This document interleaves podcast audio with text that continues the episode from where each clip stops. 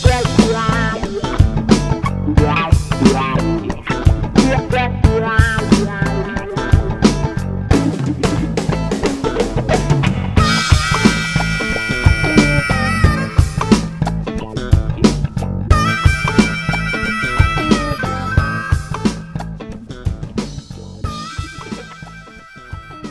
Fala galera, bem-vindos ao podcast oficial da Sociedade dos Boards. Acompanhe nosso grupo no Facebook, Instagram e na Ludopedia. Basta buscar por Sociedade dos Boards.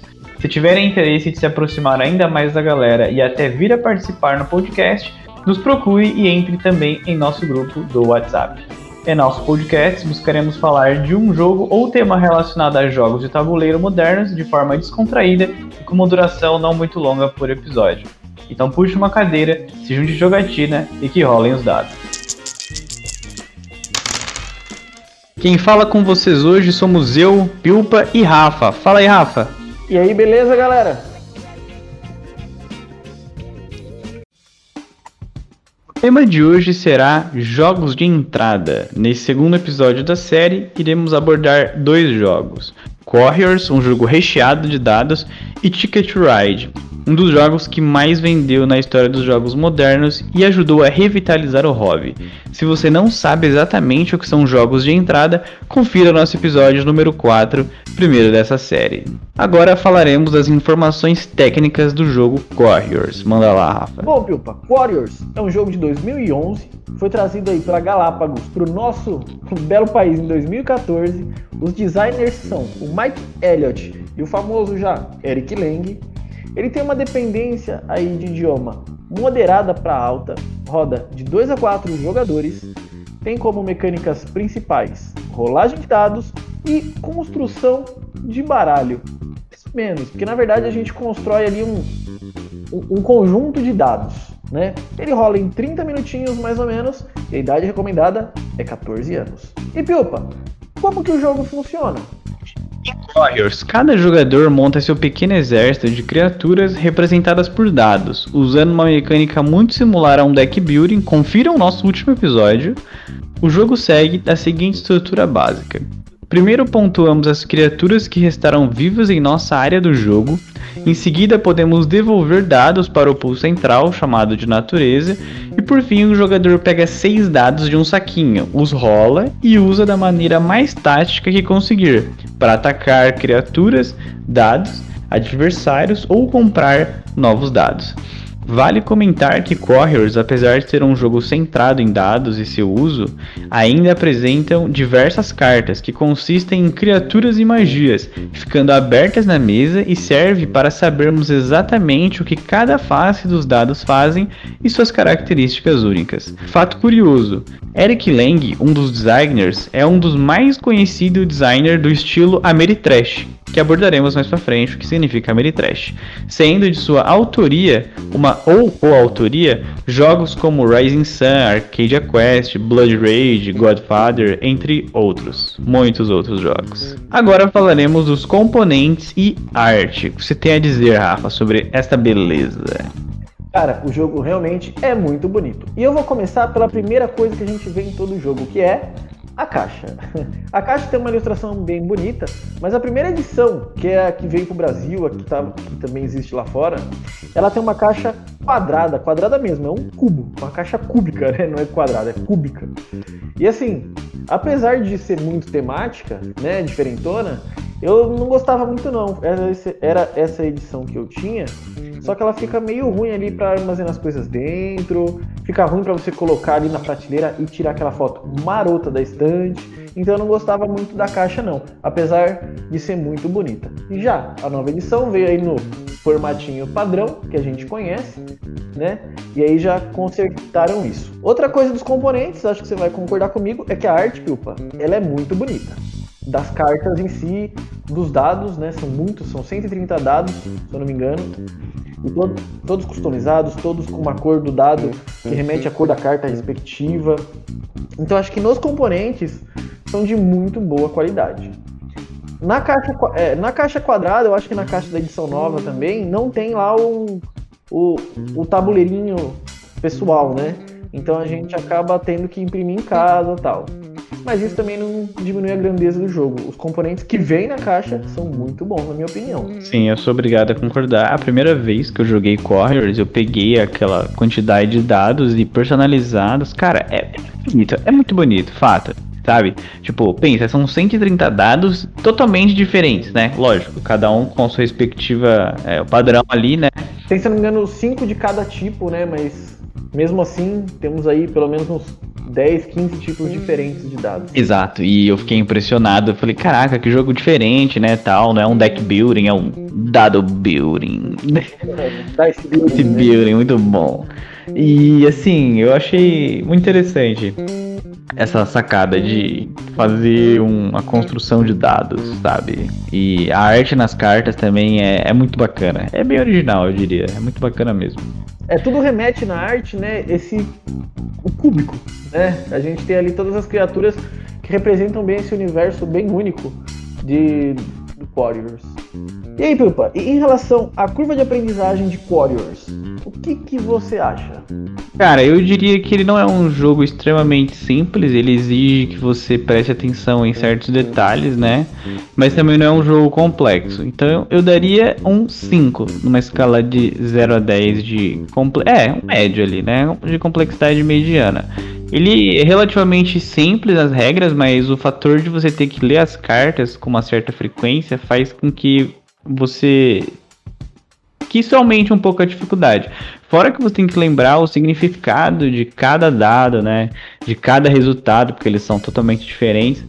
Então, isso, na minha opinião, é um fator que aumenta a dificuldade. Então, eu não diria que ele é um jogo extremamente simples. Tipo, lógico que ele é um jogo casual, mas não é tão casual quanto, quanto outros jogos que a gente já abordou, inclusive aqui no nosso podcast, como Resistance e Cook-Off, entre outros, né? O que, que você acha? Eu concordo, eu acho que de regra ele é simples, mas isso deixa ele um pouquinho entruncado, assim. Você tem que ficar recorrendo lá o que, que faz. É até difícil na sua mente é, bolar uma estratégia a longo prazo, porque você não lembra exatamente o que, que aquele dado faz, que dados que você colocou na sacolinha. Diferente de um jogo tradicional de deck building, como comentamos no episódio anterior, você tem as cartas na mão, é de fácil acesso. Aqui o acesso não é tão fácil, eles estão no meio da mesa tal. Então isso realmente aí é um pontinho negativo para o jogo ali. Ele podia ter sido resolvido ali talvez de outra forma. Não sei qual, mas de outra forma. e com relação ao fator replay, Rafa, o que, que você acha? Eu acho que o fator replay é um fator mediano, tá? Eu acho que o, o, o problema que ele vai apresentar aí no, na relação do, em relação ao fator replay é mais ou menos o que eu falei da curva de aprendizagem, né? Ele é bacana porque, apesar de ser dado, você vai sempre rolar, vai variar ali o, o resultado dos dados, o que a gente pode fazer ali, né? Fazer o melhor das piores rolagens. Mas esse negócio de ser truncado, você tem que ficar dando, parando, né? Tipo, ah, peraí, o que, que esse dado faz? Isso aí eu acho que acaba prejudicando até no fator replay, porque o jogo ele não flui suave.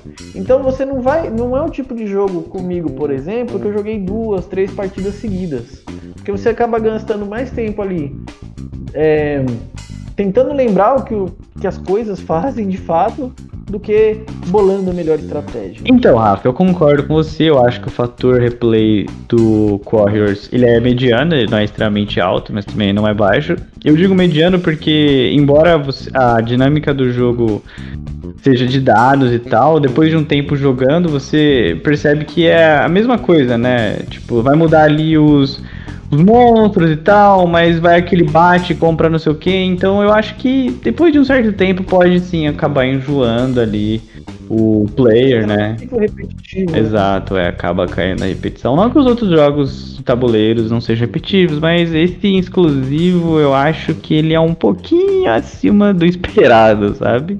Concordo. E Pilpa, já engata e já fala aí das suas experiências com o jogo. Tá, eu devo ter jogado umas 10 partidas de Warriors até hoje. E sim, eu curti jogar todas, mas confesso que as últimas três partidas eu falar, eu cheguei a falar assim, não, mas vocês não querem jogar outra coisa, sabe? Tipo, cara, em 10 partidas. Não que eu odiasse, não que eu, nossa, não quero mais jogar esse jogo, né? Tipo, meu Deus. Não é isso, é que meio que, sabe, você é muita sorte envolvida, velho. É muita sorte. Você pode bolar a estratégia de mestre. Você consegue mitigar, fato, comprando os dados bons, fazendo tais ações.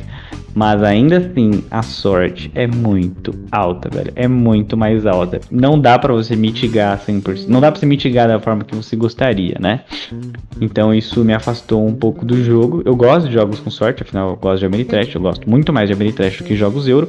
Mas esse em específico é, acabou ficando muito alto e aí depois fica repetitivo, né? É mesmo porque você vai fazer a rolagem ali, você pode ter uma criatura excelente que você queria ter comprado e mesmo assim ela pode rolar lá alguma coisa, uma das faces que vai te ajudar, sei lá, a comprar uma nova criatura e não vai ter ali a face do ataque mais forte, alguma coisa que você de fato gostaria de usar. Exatamente, isso já aconteceu bastante. Tipo, eu cheguei numa partida a comprar todos os dados do monstro mais forte que tinha disponível, todos. E aí eu rolei o dado e falei, vou obliterar a mesa. Caiu os piores resultados possíveis, né? E eu, tipo, realmente guardei todas as minhas rodadas para comprar ele. E eu tava com melhor, os melhores dados e eu não conseguia fazer o que eu queria fazer, entendeu? Então, isso é bem ruim. Enquanto isso, meus adversários estavam com monstros inferiores, né? Eles tinham mais monstros, só que eram com poderes inferiores estavam arregaçando a mesa, entendeu? Então isso prova, né, que. E tipo, era um monstro absurdo. Se eles rolassem as rolagens certas, tipo, eu ganhava muito ponto, eu destruía, pegava carnes aqui. Então isso acabou que eu não gostei tanto do jogo, sabe? Não digo que é ruim, mas é, você entende. Eu entendi. É que diferente de jogos aí com deck building, por exemplo, que você compra uma carta e aquela carta vai fazer aquela ação específica, a gente compra um dado, mas esse dado aí tem seis né, possibilidades de face. Então você não tem certeza exatamente do que, que você. Você sabe, tem certeza do que você comprou, mas não do que vai sair. Porque na hora que você tira o, dado do saquinho, você vai rolar. Então ali tem um momento frustrante de surpresa. É, né? Assim, eu. Aqui com a gente é aquele review sincerão. Se é para falar bem, fala bem. Se é para falar mal, a gente fala mal mesmo. eu já tive o jogo, inclusive com a expansão que tem aqui no Brasil, né? A Armageddon. Armageddon. E eu joguei bastante, até aí em duas pessoas, joguei aí em três pessoas, em quatro pessoas, mas eu vendi. Vendi porque, assim, por mais que eu ame a arte, que eu tenha amado a ideia de você é, fazer ali um, um pool de dados para você, né? Eu sou um jogador ali mais Eurogamer e tal, mas eu adoro a ideia dos dados. Por mais que você faça isso, eu percebi que o meu perfil não se encaixa muito nisso, porque realmente, fator sorte, é muito forte. No final, é, quando eu ainda tinha ele e acabei optando por vender, foi porque é o seguinte, eu deixei para jogar ele com pessoas aí que estavam começando no hobby, minha família, tudo mais, gente que não é gamer. Só que acabou que eu comprei um outro jogo que também era guiado por dados, lindo, com certeza a gente abordará ele em algum episódio dessa série, que é o King of Tokyo. A partir do momento que eu comprei o King of Tokyo, eu falei, esse Quarius vai pegar pó na poeira. E foi aí que eu me desfiz. Exatamente, cara. E é, é isso, tipo, o jogo é bom. É bom. Teria na coleção? Jamais. Jamais. Ele é um bom passatempo descontraído, assim. Exato. Se não tiver muitas outras opções. Se não né, tiver outras é. opções, é. sim. É. Eu acho que assim, ele tem o mérito né, de estar nesses nossos podcasts, né? É, sobre jogos de entrada, justamente pela qualidade da arte e pela ideia. Né? Eu acho que ele vai atrair, principalmente aí o pessoalzinho mais jovem, pré-adolescentes, cara, vão achar aí muito legal essa ideia. Mas acho que a longo prazo temos coisas melhores aí para manter na prateleira. 100%. Bom, falando sobre as características, né, a nossa experiência sobre com o jogo, é, vamos falar agora dos pontos fortes e fracos, né, do Warriors. Eu poderia começar falando de pontos fortes. A arte do jogo é muito bonita e os componentes, cara, zero reclamação, zero. Né? Não, para não dizer que não tem nenhum problema, na minha opinião, é, deveria vir aquele dashboard de player junto com o jogo base, que você consegue encontrar na Ludopedia e mandar imprimir e tal, fazendo o material que você quiser. Eu acho que dá um plus pro jogo. Porque, cara, se ele já tem 130 fucking dados personalizados, por que, que não poderia vir um dashboard para cada jogador? Entendeu? Ele é funcional, né? Ele acaba sendo ali um, uma área de jogo sua, um player aid ao mesmo tempo. Ele é extremamente funcional. Exato, cara. Então eu acho que, para não dizer que é 10, eu daria uma nota menor por conta disso, né? Que seria, pô, né? Já, sabe, né? Isso é muito simples, velho. Então, é isso. Questão de outro ponto forte. Tem muitas expansões, né? O jogo conta não só com o jogo básico, como a própria que o Rafa tinha e que ele teve, e a que tem lá fora. Lá fora tem muitos, né? Aqui no Brasil só veio a Cormagedon mesmo. E o que, que, você tem a dizer, Rafa, sobre pontos? Cara, eu vou alancar então os pontos fracos, né? Como a gente falou, acho que ele tem muita sorte envolvida. A caixa da primeira edição é, não é muito como é que eu vou dizer, é, prática, né, pra gente guardar e tudo mais. E outro ponto fraco que a gente falou é que não é fácil decorar o que cada dado faz, né? Acaba tendo muita informação num único dado. Né? Então, ah, essa face aqui com um detalhe pequenininho faz, corre lá na carta para ver. Ah, essa aqui corre lá na carta para ver. Né? Ele, a ideia é muito boa, mas essa implementação não ficou 100%. E tem um ponto que ele pode ser forte ou fraco, depende da pessoa que ele tá relativamente barato, né? Você acha o jogo aí por 150 reais, né? Então pode ser um ponto forte se você gosta do jogo e quer pagar barato, ou pode ser um ponto fraco porque a gente vê como desvalorizou um jogo com componentes tão bonitos e específicos num preço tão baixo. Agora falaremos de Ticket Ride. Manda lá, Rafa, as informações técnicas. Bom, Vilpa, Ticket Ride é um jogo aí de 2004 que veio aqui no Brasil pela Galápagos, inclusive trouxe algumas expansões novas aí. O designer é o Alan R. Moon. O jogo tem zero dependência de idioma, joga de 2 a 5 jogadores. As mecânicas principais são colocação de peça e gestão ali de cartinhas, gestão de mão. Leva uns 45 minutos mais ou menos e a idade mínima são 8 anos. Pilpa, explica aí pra gente, pra quem tá ouvindo a gente, como é que o Ticket Ride funciona? Cara, Ticket Ride é um jogo bem simples, o que torna ele um dos preferidos da galera para apresentar novos jogadores ou mesmo para quem nunca jogou sequer um banco imobiliário da vida. O jogo segue uma estrutura muito simples, onde o jogador, na sua vez, opta por escolher cartas abertas de uma fileira ou baixar cartas de cor similar que já possui em sua mão, alocando trenzinhos locais do mapa da cor respectiva. Outra ação possível é comprar tickets, que são objetivos que irão pontuar no final da partida, ou darão pontos negativos caso não cumpridos. Segundo o próprio autor, as regras são simples o suficiente para escrever em um bilhete de trem. Ainda citando o autor do jogo, a tensão vem ser forçado entre balancear a ganância colocando mais cartas em sua mão e o medo perdendo uma rota crítica para um rival. Fato curioso, o jogo possui diversas expansões e muitas novas caixas base, onde acrescentam novas mecânicas e abordam diferentes partes do mundo. Nesse episódio, estamos falando apenas da primeira caixa que chama-se Ticket Ride. Fato curioso número 2: Ticket Ride consta que até 2014 faturou o equivalente a 150 milhões de dólares no mundo em vendas e é considerado um dos grandes responsáveis pelo boom no hobby dos anos 2000. Agora falaremos dos componentes e arte. O que, que você acha, Rafa, desse jogo?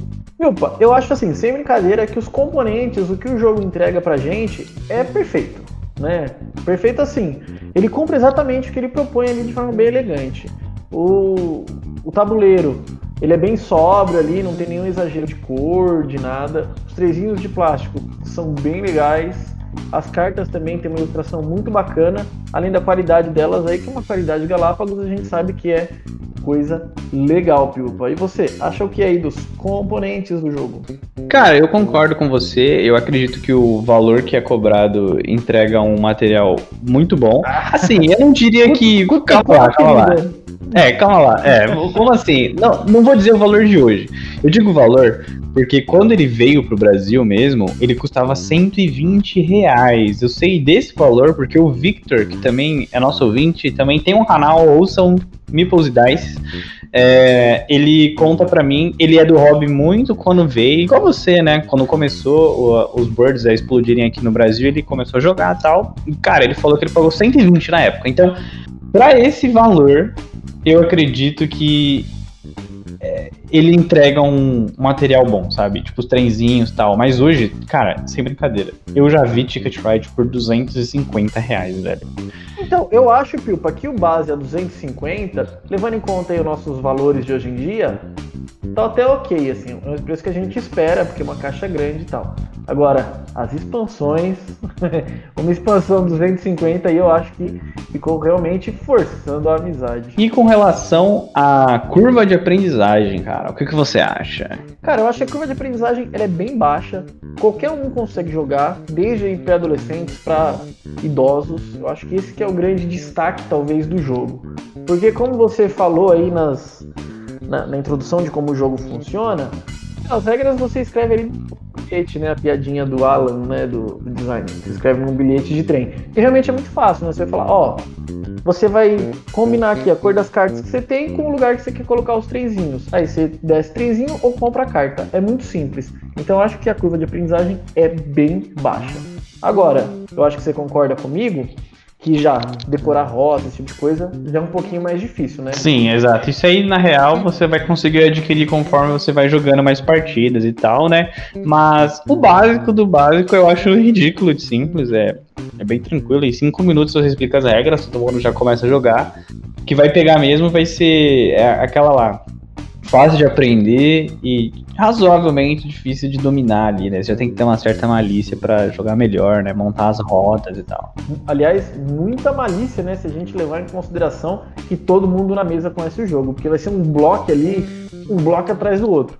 E o que é muito legal também. E com relação ao fator replay, o que, que você acha do jogo? Cara, eu acho que o fator replay é alto, né? Em regra, assim, o jogo é sempre o mesmo, né? Vai ter aquela variação ali dos tickets de destino, né? Que seriam como uns objetivos de final de jogo que você pega no começo, que vai mudar ali o local do mapa que você vai ter tendência aí, né? Se tá mais para cima do mapa, mais para direita, mais para esquerda. Mas eu acho que o fator replay do jogo é muito bom. Sim, eu concordo com você. O fator replay é, é muito alto, né? Porque, principalmente se você costuma jogar com pessoas diferentes, né? Porque cada um tem uma estratégia, tal, não sei o que. E o jogo também tem uma rejogabilidade alta por conta das possibilidades de rotas que você pode fazer, as cartas que vêm, tal.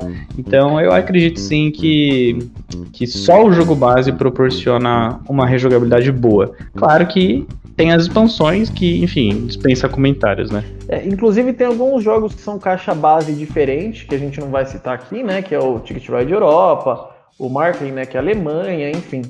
Temos aí alguns. E eu acho que o legal também do fator replay é que você sente um desenvolvimento dos jogadores justamente nessa questão da malícia. Você joga uma primeira vez que nunca jogou com uma mesa ali com os familiares, com os amigos que nunca jogaram, você vai jogar mais na sua, fazer os negocinhos ali mais tititi, colocar um 3 aqui, fazer os negócios mais óbvios. Mas com o tempo, com o pessoal sabendo, ele vai saber, ó, esse cara tá indo daqui para cá no mapa, é que ele che quer chegar no lugar tal. Então vou meter um bloco nele. Então acho que existe ali um, um, desenvolvimento da própria estratégia da mesa. Isso que eu acho muito legal, isso dá um fator replay legal é, de você jogar uma vez e perceber, meu, tinha que ter feito diferente, vamos jogar de novo? E você vai querer fazer diferente nessa hora. Sim, é verdade. E é, conta pra gente, Rafa, qual foi uma experiência bacana que você teve jogando Ticket Ride, ou ruim também? Manda lá.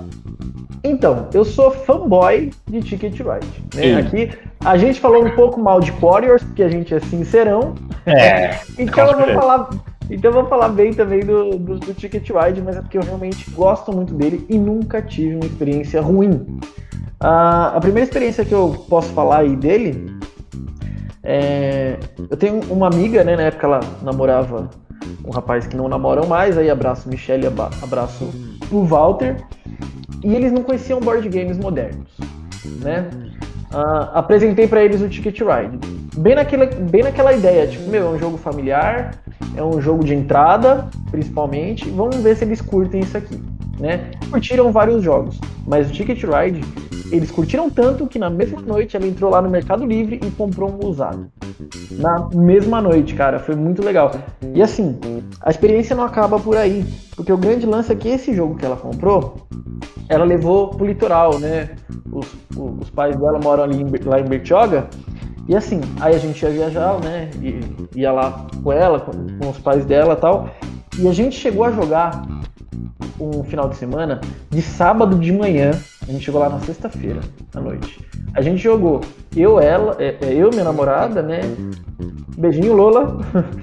A, a, a, essa amiga, o namorado na época, e o pai dela, que já é um senhor, já aí, senhor jovem, mas é um senhor de seus 60 anos. E cara, a gente jogou de sábado de manhã até domingo à noite, quando a gente foi embora. Sem zoeira, a gente só parava para almoçar, para jantar, para tomar banho. A gente fez isso acho que uns dois finais de semana. A gente ia pra praia e de fato não ia pra praia.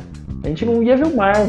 E a gente ficou jogando ticket. De tanto que ela, que o pai dela gostou desse jogo. O pai dela era aquele cara de só ter jogado dominó, um baralho aqui outro ali. Mas, meu, ele entrou tanto naquele mundinho, o negócio ficava tão pegado ele lá e, e, e ela e o, o genro, entre aspas. Meu, sensacional, Pilpa, sensacional. Conta aí pra gente uma história aí de Ticket Ride. Cara, eu é, conheci o jogo também no começo do hobby, né? Entre os jogos clássicos aí, né? Clássicos não, né? Os modernos aí, Coop, Carcassonne, Small World, que nós já abordamos. Né? Isso, perfeito, bem colocado. E o Ticket Ride entrou nessa onda, né? E inclusive eu até tive ele, não sei se você lembra, mas eu fiz uma troca, acabei pegando. É, eu tive, é, cara, eu tive o Ticket Ride. Eu já, eu já troquei tanto jogo, mano. É que o Ticket Ride. Tem, pô... olha a sua coleção lá no, no perfilzinho vai achar, pô, esse menino não joga, tem oito jogos tem, aqui só, né? É... Você não sabe o histórico de tanto que entrou e saiu.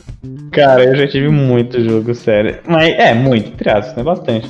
E, tipo, o Ticket Ride eu cheguei a ter numa troca que eu fiz e tal, mas, mano, eu acabei nem jogando, velho, porque eu acabei passando e o Victor, né, que é meu brother, ele tem o jogo. E eu já joguei na casa dele e falei, ah, é aquela, aquela teoria, né, cara? Não vou ter jogo que meus amigos têm. Só se for muito, muito bom mesmo. Então, aí eu não aguento e compro. Mas Ticket Ride, eu não sou tão fanboy quanto você, mas eu não posso dizer que ele é um jogo ruim. Ele não é ruim, ele é muito bom, divertido de jogar. E a primeira vez que eu joguei foi na casa do, do, próprio Victor. E, cara, foi muito divertido. A gente jogou até com a mãe dele, velho. E, cara, ela nem tinha jogado Bird, assim, ela não, sabe, ela não é do hobby, assim. E ela jogou tal ali com a canastra. E é, tipo, e a gente jogou ali e tal. Cara, muito bom rápido, cumpre o que propõe, sabe? Eu sentei, ele explicou as regras em cinco minutos, já arregacei fazendo rota, não ganhei, isso eu lembro, não ganhei, mas, cara, muito bom de se jogar. Teria na coleção? Não. Por quê? Porque não é o meu estilo de jogo favorito, mas eu ainda assim recomendo para quem é, gosta de jogos que são rápidos, jogos que têm regras fáceis e jogos que têm assim uma interação bacana entre jogadores, né? Então sim, está aprovado, selo de aprovação. Eu acho que isso que tu falou talvez seja o único ponto negativo assim para falar do jogo, talvez, que é o perfil da mesa, né? Se é. quem estiver ouvindo a gente aqui já é aquele cara mais experiente, aquele Eurogamer raiz ou aquele Ameritrasher treteiro, talvez esse jogo seja meio meio é. água com açúcar, né? É. Meio filme de sessão da tarde. Porque ele, ele não vai ter ali uma profundidade estratégica, ele vai ter não. ali, óbvio, você saber o que tá fazendo para dar bloco e ferrar os amiguinhos, decorar a rota e tal. Mas Exato. realmente ele não é um jogo ali profundo. Então é aquilo, você quer um jogo leve para apresentar para primo, para namoradinha nova, namoradinho novo, para familiar tal, para ter lá na estante, para quando tem esse tipo de situação, cara, eu acho sensacional. Agora, você tem na estante lá um Twilight, tem na estante é. lá um, um, um Troyes, um Terraform Mars, um Lorenzo, alguma coisa assim, talvez, talvez você vai falar, esses meninos estão falando besteira. Porque o jogo é ruim. É. Não é ruim, não é o seu tipo de jogo. Eu acho é, que, como um colega nosso aí de sociedade, mandar um abraço pra ele também, o Alexander Pena, fala, né? Existe um jogo para cada pessoa. O difícil é dar match nos dois. É, isso é verdade. E no começo, assim, eu percebi, né? Isso é meio óbvio, né? Mas vale a pena falar que conforme o tempo de jogatina, tempo de hobby, você vai mudando os gostos, sabe? No começo eu tinha um gosto X, eu gostava de party game, ou aí depois eu comecei a gostar de outros tipos de jogos, e hoje eu gosto de jogo pesado, cara. Eu gosto de Ameritrash de 8 né, horas. Né? É, exato. É, então, e eu gosto de jogo que, mano, se não for pra jogar 4 horas, eu já não acho tão da hora. Eu sei que isso é horrível de dizer, né? Tipo, nossa, é, a merda que tá falando. Meu Deus do céu. Eu prefiro, eu prefiro, eu prefiro jogar é. quatro vezes Ticket Ride do que jogar meia partida de Twilight, você sabe. Um dia vamos fazer é. um, um, um, podcast sobre, sobre isso, isso. Pra, pra, ver treta, pra ver sangue. É. Verde, né? Sangue verde, sangue alienígena. Eita. Mas é exatamente isso. Tipo, é o meu estilo de jogo e coincidentemente é o estilo de jogo do meu grupo inteiro, né? O pessoal gosta muito de jogo bem elaborado e eu acho, para não dizer impossível, quase impossível da gente sentar, ou oh, vamos jogar um Ticket Ride? Não, a gente nunca vai fazer isso, tá ligado? Porque a gente tem muitos outros jogos que são muito mais próximos do nosso gosto pessoal, entendeu? Com então, certeza. assim, a gente só jogaria se fosse, cara, vamos tentar fazer aquele cara jogar um Bird, quem sabe, assim, entrar no hobby, aí a gente joga, né, os joguinhos mais fáceis de entrada, mas, pô, vamos, sexta-noite, vamos jogar o quê? Mano, Terraform Mars, velho, com todas as expansões, seis horas de partida, foda-se. Mas eu vou, vou, vou até falar, talvez aí para quem interesse, uma outra experiência que eu tive com o jogo, que eu acho que encaixa um pouco nisso aí, viu? Às vezes a gente pede uma pizza e o cara da pizzaria fala, ó, oh, hoje tá cheio, vai levar aí uma horinha. Aí você é. fala, ah, beleza, e você nessa uma hora não quer começar uma partida pra parar no meio. E o Ticket Ride eu tenho uma experiência que foi muito legal de uma partida, de uma noite de partida, que a gente jogou ele umas duas, três vezes, também com a minha, com a minha namorada, com a Lola, que foi o seguinte, a gente tava jogando aqui em casa, eu, ela, meu pai, minha irmã que é mais nova, o marido dela, né? E, enfim, a Lola tava lá jogando normal, ela viu que as cartas de objetivo dela não ia conseguir cumprir. E o que acontece no Ticket Ride? Se você não cumpre o objetivo, você não deixa de pontuar só. Você leva aquilo em ponto negativo. Uhum. Então o que, que ela fez? Ela falou: Eu tô lascada, eu vou lascar todo mundo. Porque ela também joga muito jogo, tem de cor as rotas. Ela uhum. começou a jogar pra lascar todo mundo. Ah, você vai daqui pra cá? Não vai não. Pum, meteu um trenzinho lá, matou uma rota. Pum. Não. Então ela foi matando as rotas. Resultado, ela venceu a partida porque tá só vendo? ela foi com sangue no zóio. Cara, a gente jogou mais duas partidas seguidas para todo mundo isolar ela, um, um lascar outro. Meu pai isolar, isolar o, o, meu cunhado, o negócio é muito doido. Então talvez, se você quiser usar ele como um, filler de treta para encaixar num, num buraco de tempo, tipo esperar a pizza, eu acho que mesmo grupos aí mais experientes vão se divertir legal com ele. Sim, concordo. É, é isso, cara. No geral, é um jogo bom e tudo vai depender do, do perfil do seu grupo, né? Eu diria que esse jogo tem. É assim, todos os jogos têm esse fator, né? Perfil do grupo. Mas assim, eu realmente recomendo ele, né? Do, de, de, diferente do Corriers, que eu recomendo com ressalvas, né? Eu também. Então... Digo a mesma coisa. É legal, mas é legal por muito mais tempo do que o Forest vai ser legal por duas, três partidas. Inclusive, se gostou de Chicken Ride, já fica a dica, dá uma procurada aí na internet. Etnos tem um feeling bem parecido também, é bem legal. Com uma temática diferente. Tal. Uma temática medieval, um negócio mais atrativo que sai desse trenzinho. Bom, Bilpa, mas encerrando aqui Ticket Ride, fala aí pra gente, quais são os pontos fortes então que a gente conseguiu aí alavancar? Cara, como ponto forte eu diria que são simplicidade de regras e arte que deixa muito dinâmico e elegante. Interação direta de bloco, né, que ela tá bem presente no jogo, sempre deixando os players com uma agonia entre ganância e de fazer perder tempo tal, de fazer uma jogada. E, quando, e qualquer um pode jogar, desde crianças a idosos, claro, dentro do seu próprio nível de percepção ali e tal. Fora que também dá para você jogar com uma mesa onde todos manjam e são agressivos, então o jogo fica muito mais, como eu diria, vira um outro jogo, né? Jogando uma mesa desse jeito. E com relação aos pontos fracos, Rafa, o que, que você teria a nos dizer que a gente conseguiu extrair desta review? Acho que a gente consegue elencar aí como pontos fracos é, para alguns jogadores aí que não costumam jogar jogo mais leves, casuais, talvez ele seja aquele jogo que vai pegar pó na prateleira, né? E outro ponto que não é bem um ponto fraco do jogo, né? Que são, gente, o editora do Lagartinho, cuidado com esses preços aí, minha filha, porque a, a Galápagos resolveu trazer expansões agora, mas assim, expansões estão um pouquinho salgadas, então isso pode ser um ponto negativo. E quem tem esses jogos mais leves, né, familiares, talvez não queiram aí gastar 600, 700 reais para ter um jogo desses com expansões. Exato. Então é. pode, pode ser que ter só o jogo base não tenha aí uma vida útil tão longa, apesar do fator replay muito legal. Bom, galera, esse foi o segundo episódio sobre jogos de entrada, onde abordamos o belíssimo jogo de dados Couriers e o clássico Ticket to Ride.